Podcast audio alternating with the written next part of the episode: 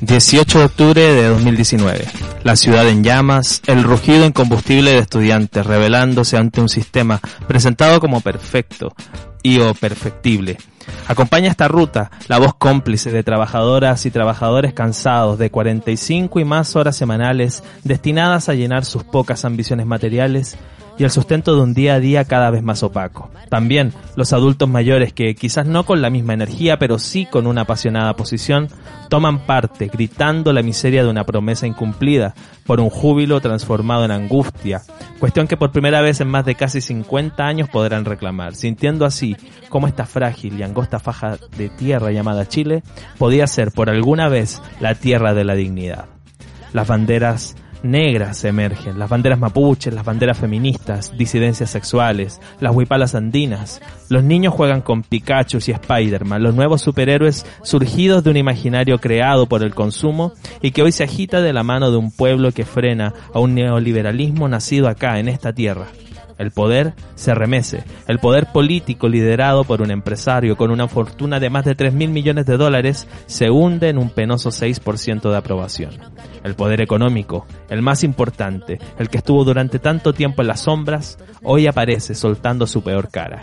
Tienen miedo, pero tienen el poder como consecuencia muertes, ojos mutilados, abusos policiales, torturas y un listado de violaciones a los derechos humanos que nos hacen recordar la fragilidad de nuestra historia.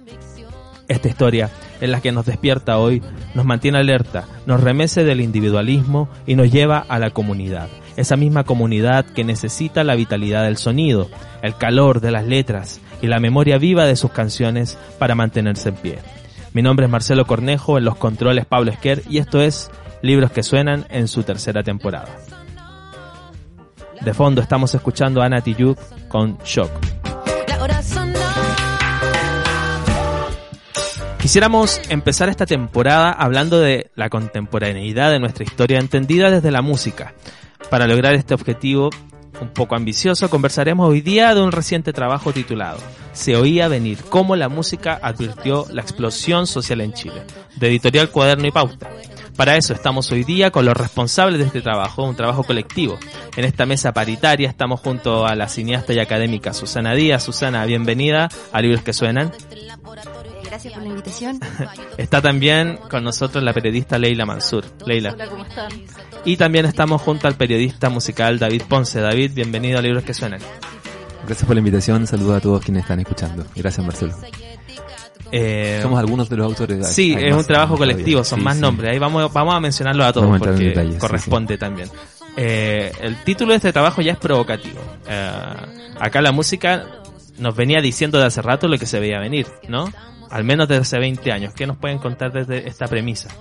Eh, la premisa fue esa exactamente y tiene mucho que ver, diría todo que ver, eh, en mi caso por lo menos con eh, lo que tú describiste magistralmente, encuentro yo en ese editorial inicial, que está emocionante además porque está muy gráfica, ¿no? O sea, como es como salir a la calle un poco y este libro quiere ser eso también, un libro muy callejero, muy motivado por ir a las marchas, por escuchar lo que se, se oía en las marchas, por escuchar los cánticos de las marchas, por leer los rayados de las marchas, que en una buena parte tenían que ver con música chilena del, del último tiempo. Entonces fue un gatillo bastante eh, evidente para tratar de dar cuenta con las personas que escribimos el libro de cómo la música había era un buen registro previo de ese hastío social, de ese malestar social que hizo explosión el año pasado. Ese es, ese es un poco la idea del libro, es como demostrar cómo la música había avisado mucho antes ya eh, de que esto estaba incubándose, que era cuestión de tiempo que hubiera una, una explosión y una rebelión como la que vivimos desde octubre del 2019. Ahí surge la importancia de la letra de la canción, eh, que me imagino que en el libro aparece bien mencionado con un, número no menor de autores, ¿no? Que van hablando y que van diciendo a través de sus textos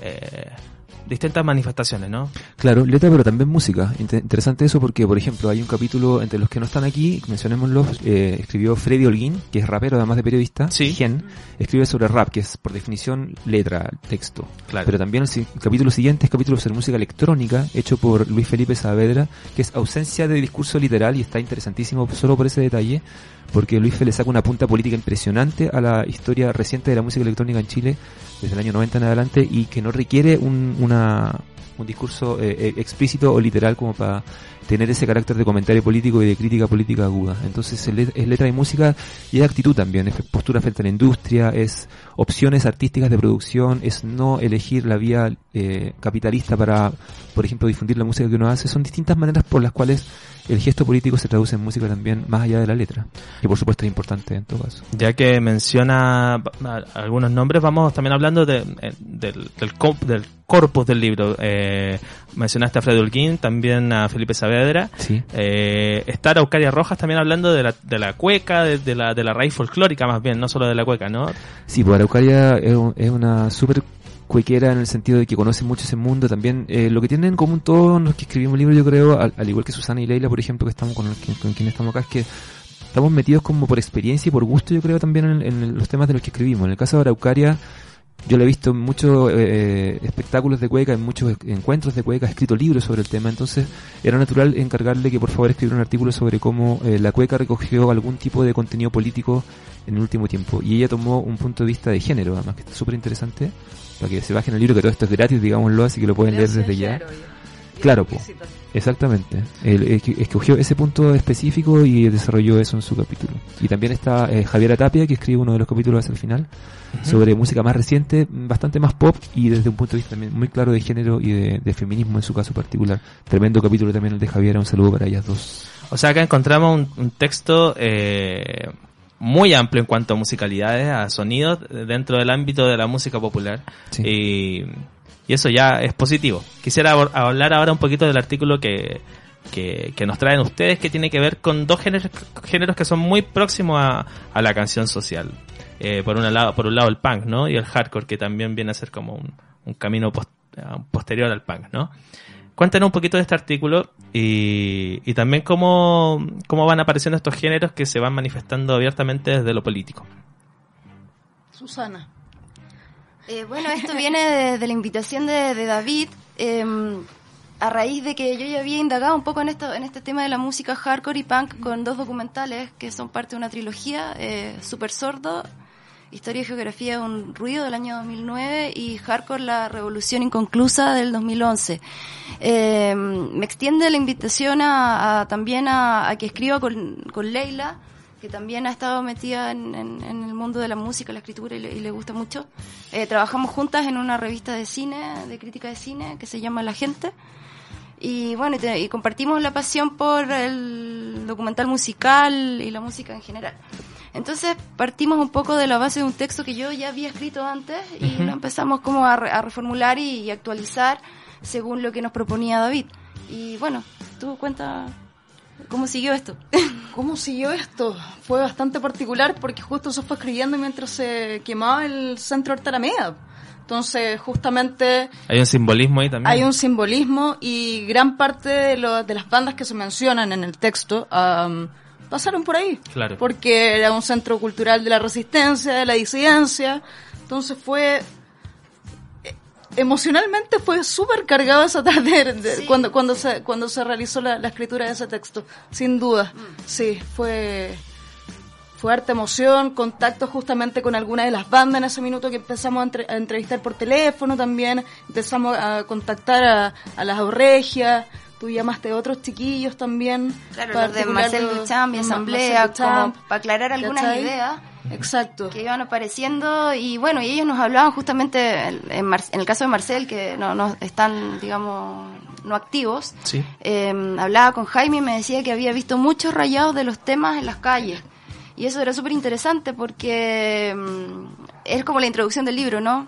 Eh, que habla justamente que de diferentes estilos de música y tal empiezan a aparecer en las calles como pequeñas frases, pequeñas cosas que nos van haciendo comprender que esto ya venía de antes y que se apropiaron mucho, mucho, eh, em, digamos, eh, personas de, esas frases, ¿no? Y eso también es bien interesante.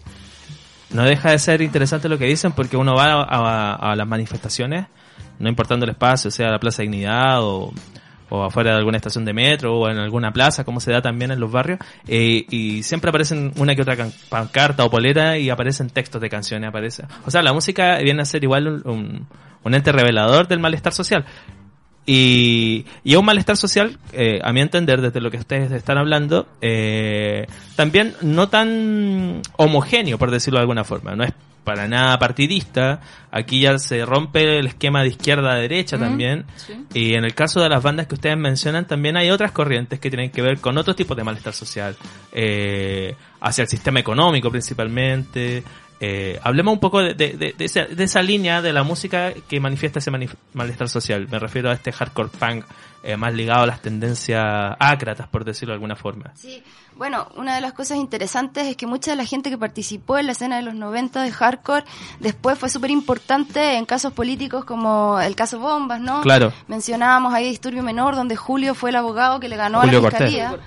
Entonces, son hechos históricos que uno dice ya, hay una generación que no que rechazaba la, la política del punk y venía con una, un ideal como de autogestión súper fuerte en contra de los sellos que fueron súper importantes para otras bandas punk en los 90. Como Con el tema Stray Age también. Sí, Exacto, antidroga también y todo antidroga. eso. Entonces, igual hay, hay varios hitos que conforman una visión, el veganismo también, También. El, eh, el animalismo, incluso algunas algunas ideas, a pesar de ser súper como Club de Toby, el hardcore, la verdad es que eran súper pocas mujeres las que iban a las tocatas y tal, pero las pocas chicas que iban ya empezaban a configurar un punto de vista sobre el feminismo y sobre la inclusión en una escena súper de hombres. Vamos a escuchar un poco de música eh, y quisiera escuchar a una de las bandas que veníamos mencionando. Eh, eh, entraremos a, a escuchar a, a una banda que eh, está inactiva pero se, que se reactivó después de, de la revuelta social. Me refiero a Asamblea Internacional del Fuego que se juntaron también para, para reunir fondos. Parece que aparece, mencionado reunieron. también en el texto Claro, de usted. sí. Eh, hablan que hubo un tiempo que hizo parte de otro tiempo, en una ciudad de piedra con una memoria negra, hombres, manos gruesas que levantaban banderas, ilusiones que acabaron cuando entraba primavera. Este es un texto de la canción llamada El sonido de los helicópteros, que vamos a escuchar ahora en Libros que Suenan, un espacio en donde los libros cantan.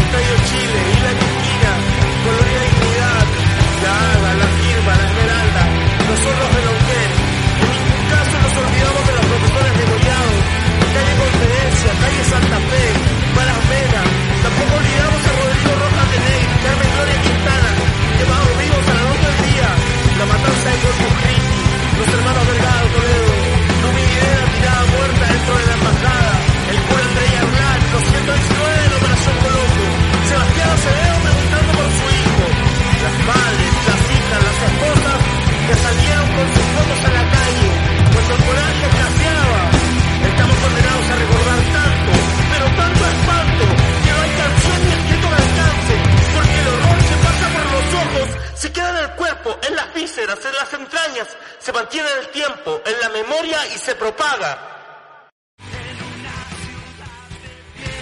Seguimos acá conversando en libros que suenan junto a Leila Mansur, Susana Díaz y David Ponce. Se veía venir, cómo la música advirtió la explosión social en Chile. Este libro eh, viene a ser eh, esencialmente periodístico, pero también tiene otras líneas como veíamos hace un rato, ¿no? Historiadora, Sí. eh, cineasta. ¿Cómo se constituye todo esto? ¿Cómo se decide mantener una línea y los nombres que van a aparecer también en, en este trabajo? El criterio diría yo que fue eh, que conociéramos los temas de los que íbamos a hablar, porque tal como dicen Susana y Leila, era- es un tema que por lo menos en mi interés era que saliera lo antes posible. Me parecía un libro bien urgente de hacer y mi, idea, mi propósito era que saliera en el 2019 en realidad, como que pudiéramos decir que era un registro muy muy muy cercano a, a los acontecimientos de octubre, lo más cercano posible. De hecho salió a fines, en los últimos días, horas. eh, en el fondo fue escrito y editado.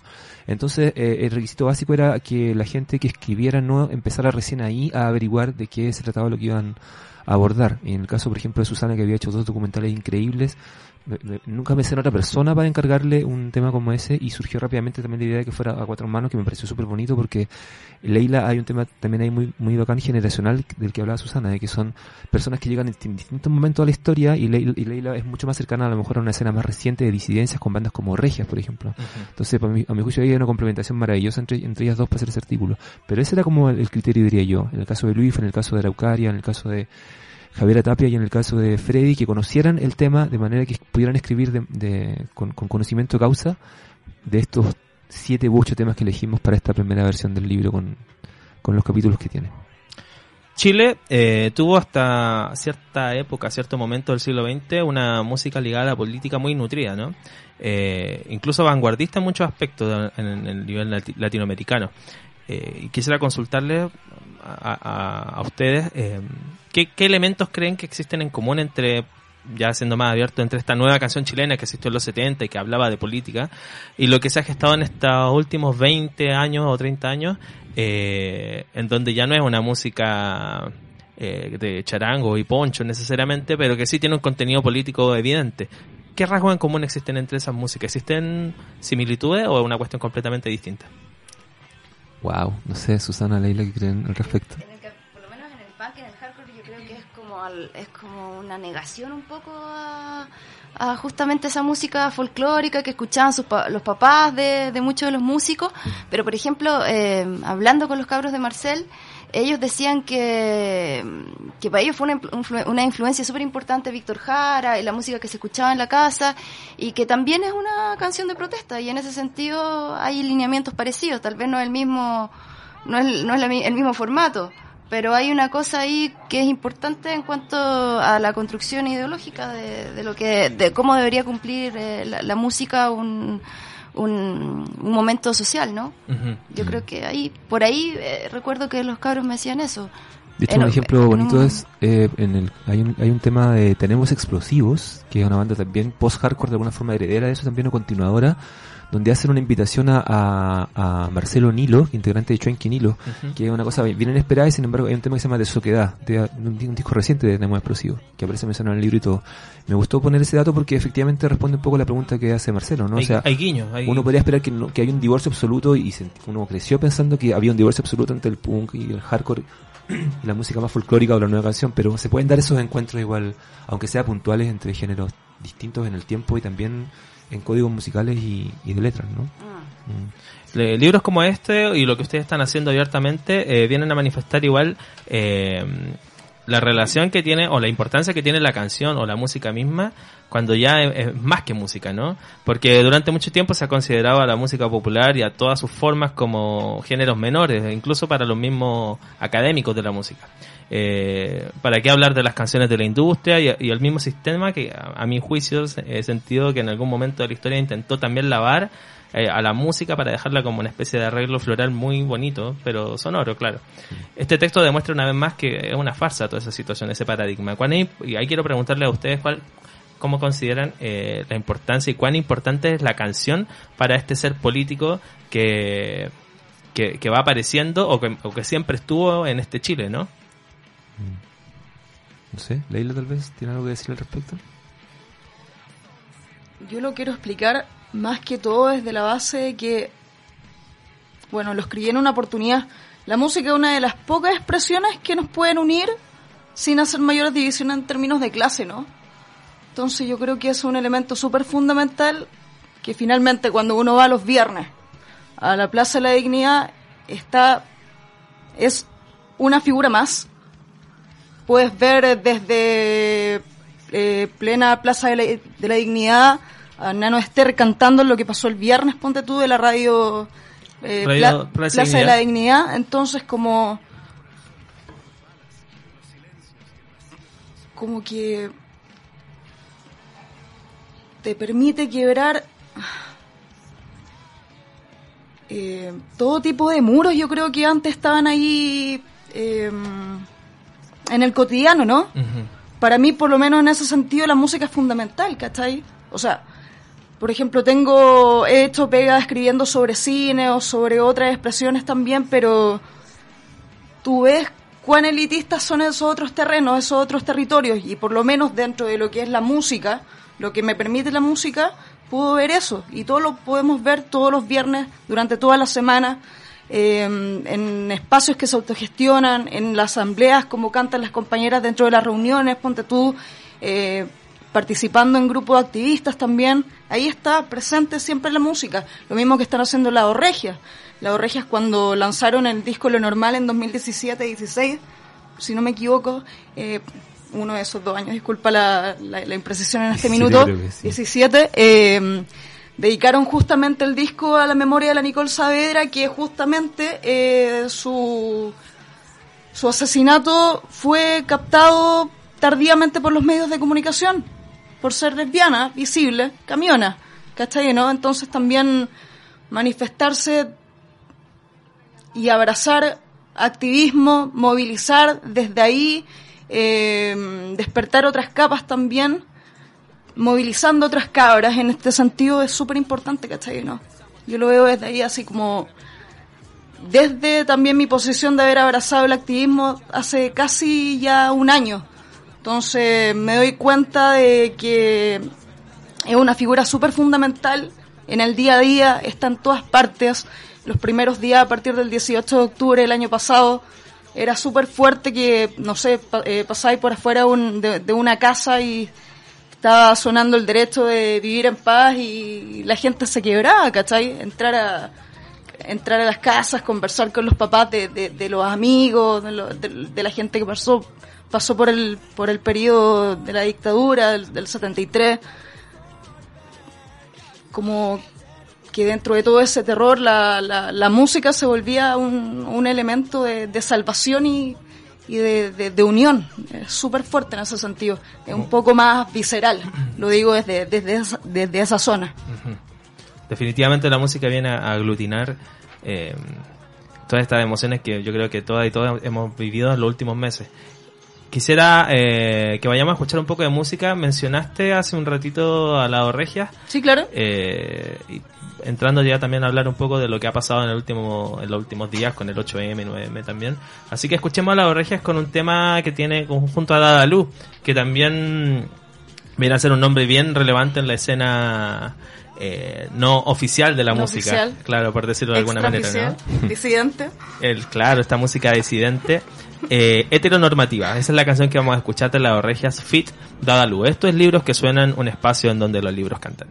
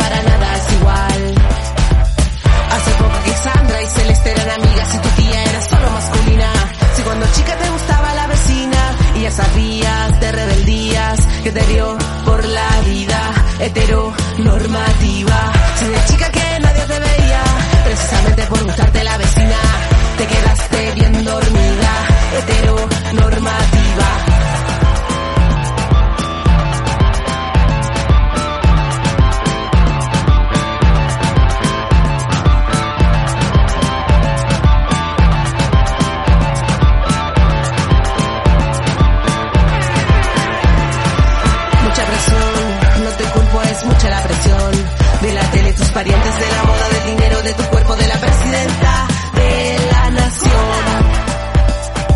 Te noto cómoda.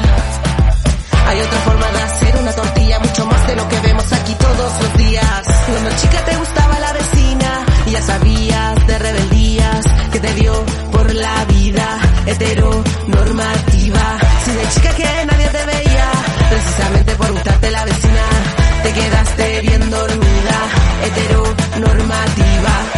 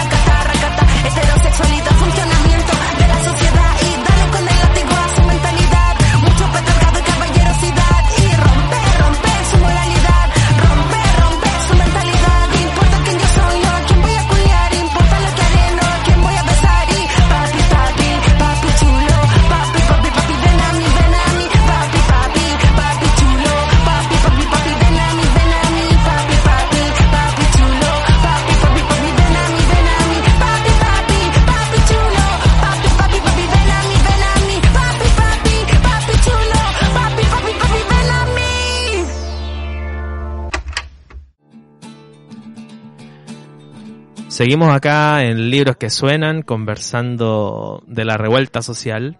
Eh, se oía venir cómo la música advirtió la explosión social en Chile. Y veníamos escuchando esta música ya disidente abiertamente y quiero eh, llevar la conversa un poco a, las manifestaciones de los últimos días. Eh, vimos un 8M eh, masivo, completamente eh, llenas las calles de mujeres. Eh, tomando banderas también muy diversas, no solamente una bandera del feminismo, sino también eh, de, de, de, lesbofeminismo, hablando del aborto abiertamente, y también eh, eh, diversas expresiones en torno a, lo que aglutina eso, no solo el 8M, también el 9M. ¿Cómo está la salud de la canción feminista acá en Chile? Por decirlo de alguna forma. Uy, yo creo que está súper con un apetito y una y una vitalidad, pero heavy, así todas las chicas, chicas agrupándose, eh, colectivas de mujeres por la música. eh, durante la jornada del domingo del 8M también estaban establecidos escenarios, estaban las Orregias justamente, Araceli Cantora.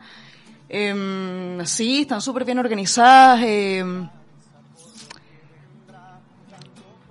tra- eh, apañándose mucho, ¿cachai? Cachando también el, en el, el sentido de cuán precarizado también es, la es el trabajo para las chicas también, ¿cachai? ¿no? Lo mismo que ocurrió en el Festival de Viña igual con Carolina Pérez, Sí. que es como la única eh, sonidista o ingeniera en sonido en, en la historia dentro de lo que ha sido el Festival de Viña, eh, con lo que fue la presentación de la Denise Rosenthal. Entonces, es súper, súper importante cómo se están agrupando y ella misma, si no me equivoco, eh, organizó el Ninja Stage, donde trabaja con disidencias dentro de lo que es el- el- el- las presentaciones y, y- y la música. Entonces creo que, que está súper súper aguerrido todo ahí. más allá del activismo. Me da la impresión, no sé a ustedes, no sé si estoy muy emocionado, pero me da la impresión de que acá en Chile, o, que Chile viene a ser una especie de vanguardia en torno a lo que está pasando con, con el movimiento feminista, con, con todo lo que, al menos a nivel latinoamericano, como que el mundo está mirando harto a Chile con lo que está sucediendo, especialmente después del 18 de octubre, ¿no? A mí me parece bien interesante porque, por ejemplo, yo dirigí una serie que se llamó Mujeres en mí, eh, Sonidos en mí, Mujeres en la Música. Y sabéis que no tuvo tanta difusión, pero muchas de las chicas que estaban ahí, no sé, Camila Moreno, eh, Micho MC, han sacado temas ahora.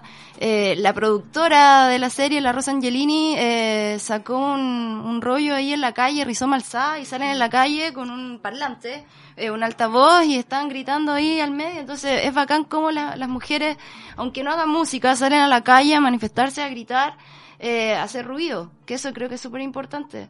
Porque incluso las- lo que hicieron las tesis es súper musical y, y como todos los cánticos que estaban en la marcha son súper interesantes también. Como una banda sonora también. Sí, ahí aparece otra banda sonora paralela, Sí, ¿no? Que es lo mismo que pasa un poco con los gritos de, de como es que se apropian de los temas. Acá también hay un montón de gritos generados. Y yo, yo fui a registrar sonido, no a grabar imagen, porque hay muchas. Y era súper interesante como ir captando el ruido, los gritos, eh, los cánticos. Estuvo bueno. Y bueno. como arrasa como con la escena oficial, ¿no? Lo que se consideraba siempre ahí agrupado dentro de, lo, de, lo, de, lo- De los cánones. De los cánones, ¿cachai? ¿no? Parece que eso ya no importa tanto. Ya no importa tanto. O lo- bueno, lo mismo que planteaba también la, la, la princesa Alba. Sí. Le- había leído que ella misma no realizaba música política, pero ya para ella era súper fuerte y político haber resistido a pesar de todas las las críticas que había recibido por, eh, por, por- la carrera que, que está que está construyendo, ¿cachai? Sí. ¿no? De finalmente presentarse en lugares, en espacios abiertos, como está ocurriendo ahora toda la- todas las semanas, todos los días, eh, trabajar con la gente, cantar, estar ahí, estar presente y politizarse, a pesar de que mucha gente tal vez no la quería dentro de, un- de una escena, de un espacio musical. ¿Cachai? También es un, un gesto también de, de, de resistencia, Obvio. Sin Eh, duda. Resulta evidente que después de, la, de, de esta revuelta, estallido, como le dicen los medios oficiales, revolución, Insurrección, insurrección, sí. Después de la insurrección, insurrección del 18 de octubre ha ido creciendo también el cancionero local. Eh, semana a semana, incluso a veces día a día, como les comentaba fuera de micrófono.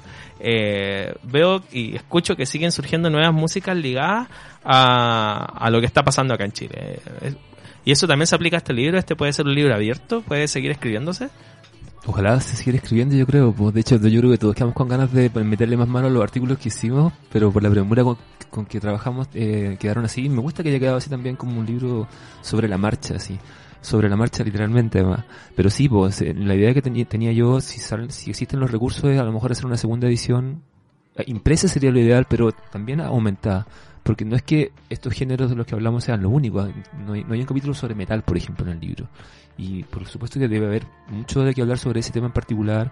Que una de las músicas que más escuchadas en Chile es- Además, eh, también ahí subrepticiamente, ocultamente. Claro, pues, si se trata de, sub- de subsuelos musicales, el metal también debería estar presente. Entonces, sería ideal que hubiera una segunda edición y, bueno, por lo menos yo tengo toda la ilusión de poder hacerlo en algún momento dentro de este año, en los próximos meses. Sería muy bueno. En este año, además, que es tan complejo y tan crucial para todo lo que estamos hablando. Sí, eso es lo que me gusta de este libro también en particular, que es un libro que, digo que tiene que ver, por supuesto, con lo que nos pusimos de acuerdo en escribir, que era los últimos 30 años, pero al final es un libro que salió hablando de lo que iba a venir. Todo lo que hablan estas canciones, todo lo que dicen estos músicos en su letra, en su música, en su, en su actitud, habla de lo que todavía no está resuelto, de todas las tremendas cosas que hay que, que hay que resolver y que el poder estar resuelto a no dejar que se resuelvan además.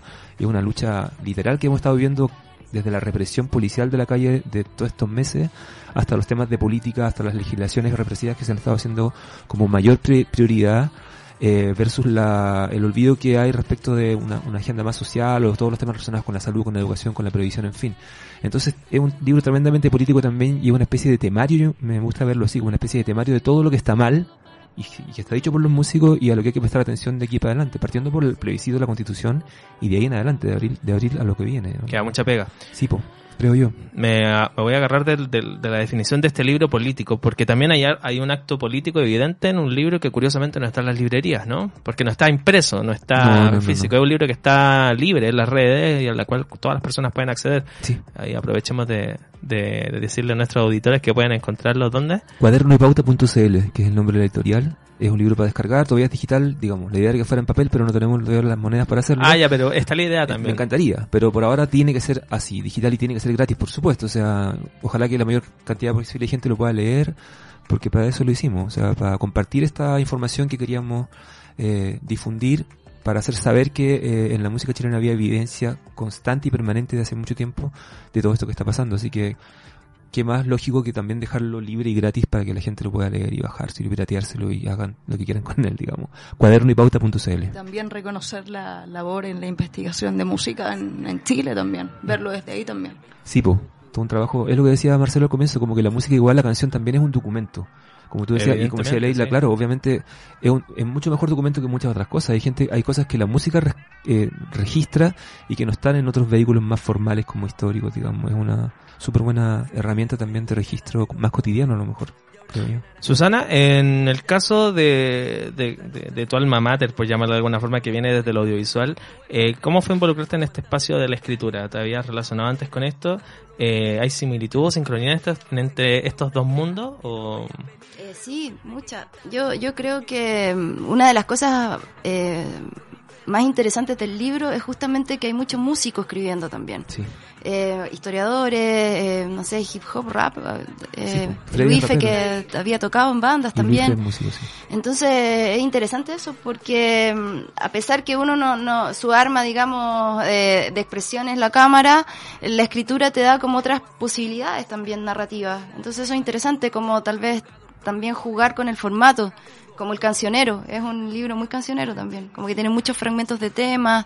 Eh, no, yo creo que es un trabajo súper interesante. O sea, si yo había escrito antes, eh, me pareció súper bueno poder como documentar, porque igual la, soy documentalista y el, el documental tiene un- una fase que es investigación dura, digamos, igual que el periodismo. Y tiene como otra fase que es la, escrit- es la escritura audiovisual, pero igual hay que construir una narración. Entonces, igual hay cosas como súper... Hay similitudes, sí. Similitudes. O sea, si esto se hiciera libro también sería genial. O sea, es una película que podría ser un... O sea, perdón, es un libro que podría ser una película. Perfectamente podría haber un documental. Claro, podría hablando. ser un, un- un- visualmente también hay, hay imágenes como para que pudiese pasar a ese formato. Eh, pero yo creo que fue súper inteligente y, y creativo David en eso, como buscar también como otro universo para que se fusionara en, en este relato, digamos.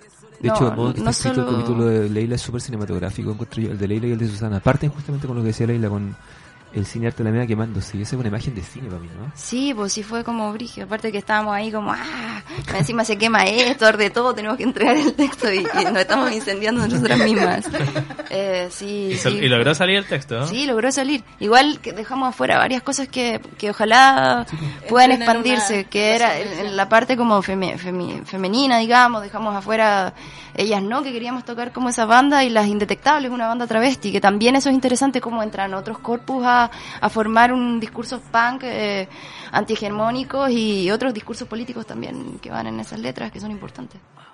Hay una, un, un género, o no sé si llamarlo un género, pero un tipo de música en este en este amplia gama, en este telar gigante de música popular chilena, que tiene que ver con la música mediática, ¿no? Esta música que suena en las radios y que últimamente también han tomado posicionamiento político. Pareciera que la posición política hoy por hoy eh, tiene que ir sí o sí. ¿Qué piensan ustedes y qué opinan ustedes de esta música que también se va involucrando? Me refiero al pop o, o al trap que suena en las radios, etcétera Y que autores, no sé, pues, desde como mencionaron a Denis Rosenthal o Pablo Chili, han ido dando su posición y hablando abiertamente. No sé, Leila mencionaba a Denise Rosenthal, capaz que ahí hay una, hay una, un ejemplo, ¿no? De eso. Como la- O sea, yo creo que... A ver, los, los chicos de trap tienen alrededor de 20 años, son generaciones súper chicas y creo que están súper conscientes, mucho más despiertos que nosotros. Yo ya tengo 30 y creo que es súper interesante también cómo se arma todo este discurso y este esta sacudida a través como de, de, de, de, otro juego sonoro también, ¿cachai? Revitalizando un poco, que de repente cabros bailando, de, de repente, se, a ver, cabros bailando detecten como otro tipo de mensajes también en, en algo que en apariencia era una, una primera movida o una moda, ¿cachai? Entonces creo que igual dentro de es- ese mapa como más banal, ponte tú, o común, se vayan despertando otras conciencias sin querer, ¿cachai? Yo creo que son remesones bien interesantes dentro de la, de la escena de los últimos tres años que ha, ha resultado con CAS, con Gianluca, con Pablo Chile, con la, la la princesa Alba, ¿cachai? Sí. Y están, es- discursivamente los cabros son súper eh, potentes frente a cámara, ¿cachai? Cuando, cuando muestran igual su, su realidad en las construcciones de, de sus mismos, de sus mismas presentaciones, por qué, por qué esta propuesta. Creo que es un, es un universo que ahora, por lo menos en esta última etapa, he estado explorando. En, en la última etapa he entrado un poco ingresado a, a escuchar más trap. De hecho, hay algunos chicos que- de los que mencionas que tienen un colectivo llamado Chichigang y que trabajan también directamente con las poblaciones y hacen trabajo social. Eh, Pablo Chile creo que tiene un- Sí, una po. fundación, algo así. sí, pues, Una eh, fundación ya, no, vaya. Chichi- ¿O no? Chichigang, Una- una- Chichigang, Sí, Pablo Chile. Sí, sí, sí. Y a Pablo Chile vamos a escuchar ahora. Vamos a, a aprovechar la, la, mano que nos está dando la conversación para escuchar a Pablo Chile con una de sus canciones más políticas llamada Facts. Eh, estos libros que suenan, un espacio en donde los libros cantan, en un capítulo dedicado de lleno a la canción política, al estallido social, a la revuelta social de este Chile que está cambiando.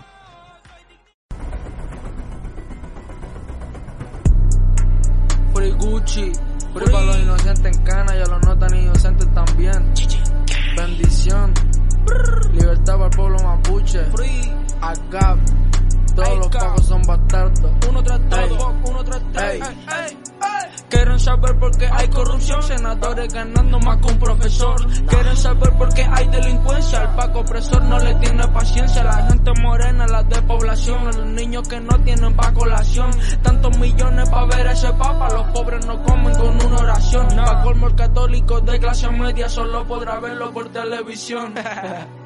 Sáquense la venda de los ojos, gente. Por favor. Ey, televisión, telebasura, no muestra las violaciones de locura. Cuando un político toma y maneja, tampoco cuando el pueblo tiene una queja. Martín Larraín, tú eres un delincuente asesino, al igual que Torque te defiende. Piñera también un peligro latente. La gente no entiende este log y les miente. Van a salir con que soy comunista, no sé de política, yo soy artista. Yo solo plasmo todo lo que veo. Discursos políticos, yo ni uno creo. Vengo de Chile, del Chile feo, donde niños nacen solo pa' ser reo, pa' ser de la contra, pa' ser de la calle. Le pido a Dios que la suerte no falle. Y el detalle es que en la clase alta está la mayoría del dinero del país.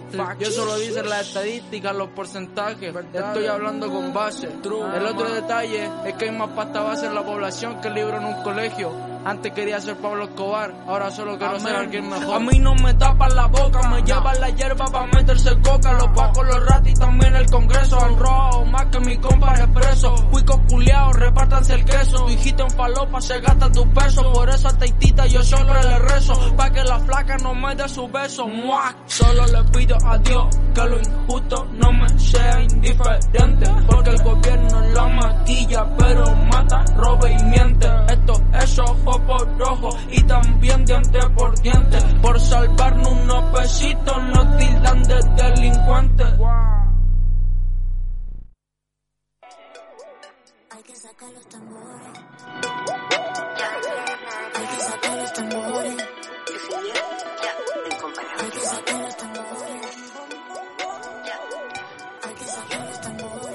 Seguimos conversando acá en Libros que Suenan junto a Susana Díaz, Leila Mansur y David Ponce. Eh, ya entrando en el tramo final de la conversación, eh, ¿cuáles son sus impresiones acerca de lo que está viviendo Chile? Ya no quizás solamente desde la música. eh, me gustaría dejar este final también para hablar un poco de estas reflexiones más personales también. Ahí dejo la pelota. Eh, no sé, pues, a ratos eh, pienso que hay un cambio, después digo, no, esta weá es una mierda, se pie- como que está la brújula súper bien, no, aquí viene todo y de repente nos fuimos a la chucha de nuevo. Eh, es súper, ahora estoy más tranquila, pero en un momento era una explosión total, era como como que no sabía lo incierto, porque lo incierto igual te, te genera un- una, una situación rara, pero después fue bacán esa misma incertidumbre como una fuerza creativa. Yo creo que es un momento súper fuerte para crear.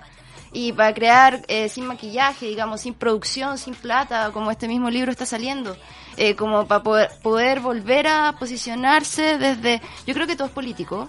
O sea, todo lo que uno hace es político. O sea, lo- lo- la gente que hace pop también es súper política y siempre lo fue. O sea, siempre hay una postura ahí de donde lo abordas. Entonces, a mí me pasa que siento en un, momento como que se reactiva toda una idea de la autogestión, de las cosas a hacer, de no, no darse tantas vueltas, si te vaya a ganar un fondo, no, eh, sino como darle, darle, y está todo. Creo que en estos momentos están los medios como poder hacer un cine urgente, eh, música urgente y sacar libros que tienen que ser ahora ya. Que eso es- creo que es lo más bacán de esto. Ahora no sé mucho qué va a pasar porque ojalá cambie en algo esto, pero es todo muy incierto y raro. Tal vez no hay tanta angustia como al comienzo. Ahora por lo menos lo podemos recibir lo- o por lo, lo podemos digerir más. Pero hay momentos también super heavy ver tanta imagen, tanto fake news, tanto tanta mierda también que también inunda como eh, bueno eso. Yo creo que es un buen momento para crear. Vamos a tomar tu, tu consejo, evidentemente. Leila, Para mí, lo fundamental ha sido la articulación, cómo la gente se ha organizado, el tema de trabajar en, en comunidad, gente que no se pescaba, ponte tú de las poblaciones, tal vez en otros territorios, el concepto y la idea también de descentralizar todo este cuento, ¿cachai? Por ejemplo, en términos de activismo, igual hemos ido a otras comunas donde las compañeras no tienen eh, las facultades, digamos, para trasladarse todos los viernes y venir a la dignidad y preocuparse de su territorio, de trabajar sobre la base de las necesidades, ¿cachai?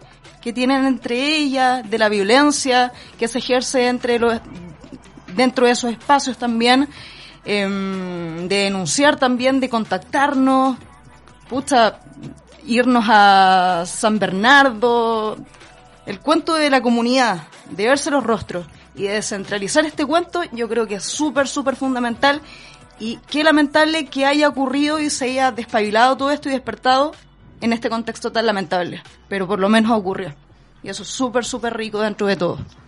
David. Sí, yo me tomaría de lo que dice Leila también en el sentido de, de la descentralización y de los territorios y, la- y las periferias, por llamarlo de alguna manera, porque yendo más allá en ese punto, yo creo que la, la, la gente, la única respuesta está en las personas, en realidad, de verdad. Uno, uno pensando en lo que dice también Susana, de que a veces esto es desconcertante y, y puede ser muy duro sentir que no hay ningún aliado, digamos. No- en, en el poder no hay ningún aliado, en, en el gobierno por supuesto que no lo hay, pero ayer veíamos las, las imágenes en televisión y en las calles también de gente de ultraderecha golpeando gente en la calle y uno piensa, ¿le vas a pedir ayuda a un carabinero para que te proteja de eso? Es como que no sé qué da más miedo en realidad. Y como que los carabineros están tan, la policía está tan eh, deslegitimada que no, no funciona ni siquiera ya en el imaginario como alguien a quien uno, uno podría pedir algún tipo de auxilio.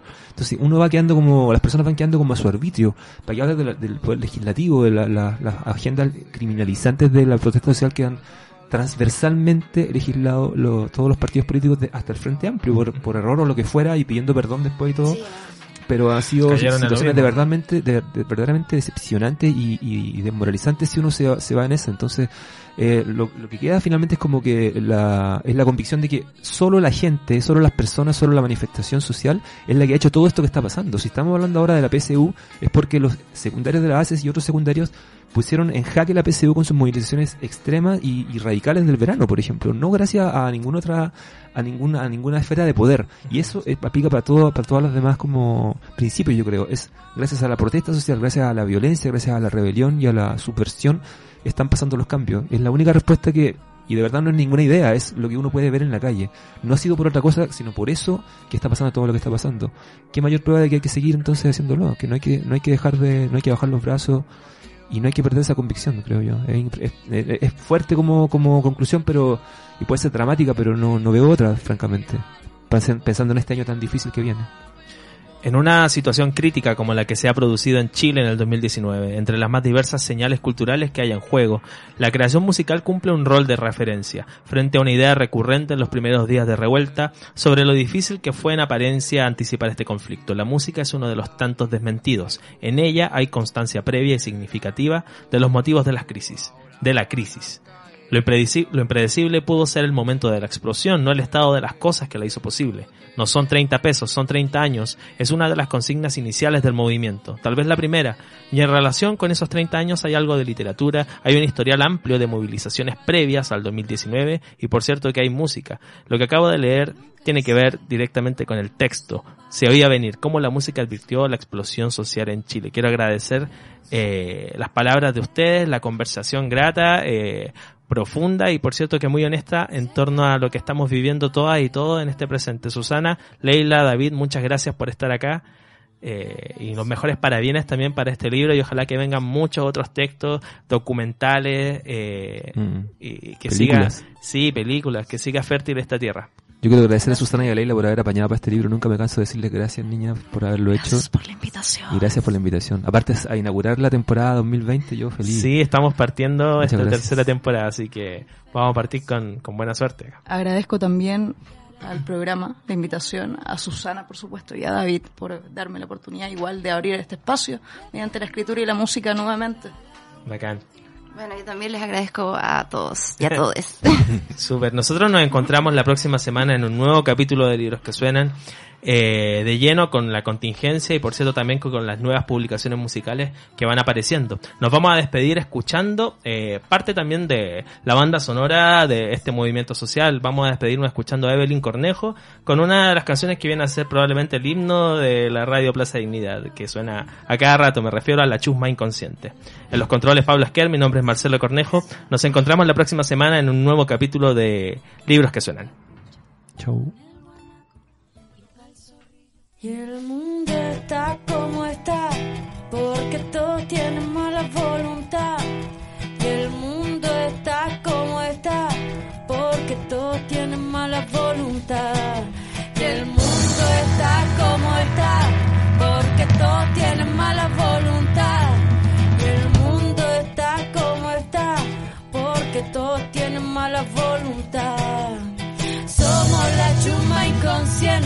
Incapaz de tener opinión. Somos la chuma inconsciente, incapaz de tener opinión. Somos la chuma inconsciente, incapaz de tener opinión. Somos la chuma inconsciente, incapaz de tener opinión. Somos lo mal hablado, lo mal pensado, lo mal vestido, lo mal portado, lo que queremos, librar al gato que está encerrado. Somos los rotos de mierda, de piel morena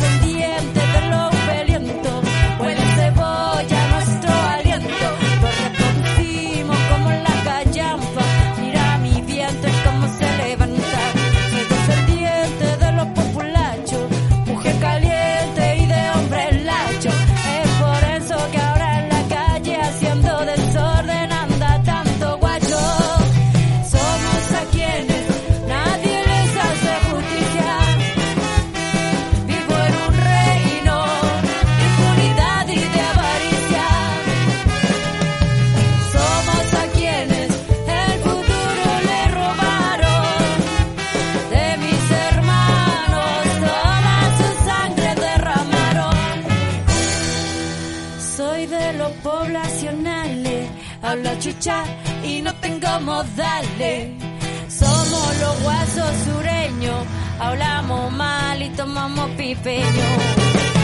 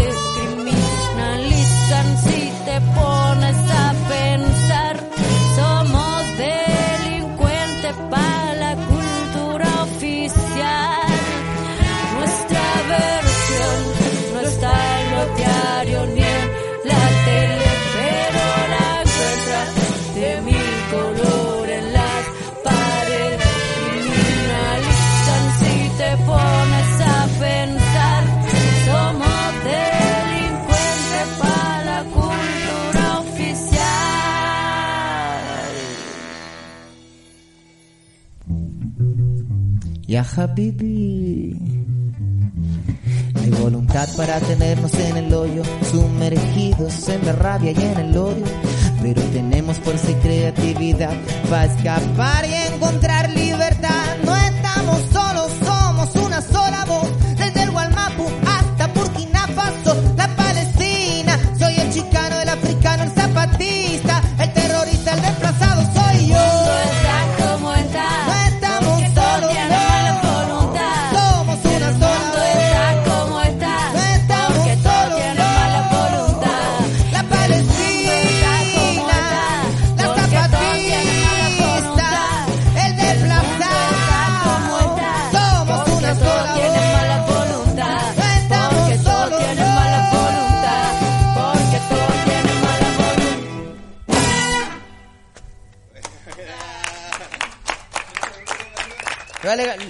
cambié la letra, pero da lo mismo, ¿no?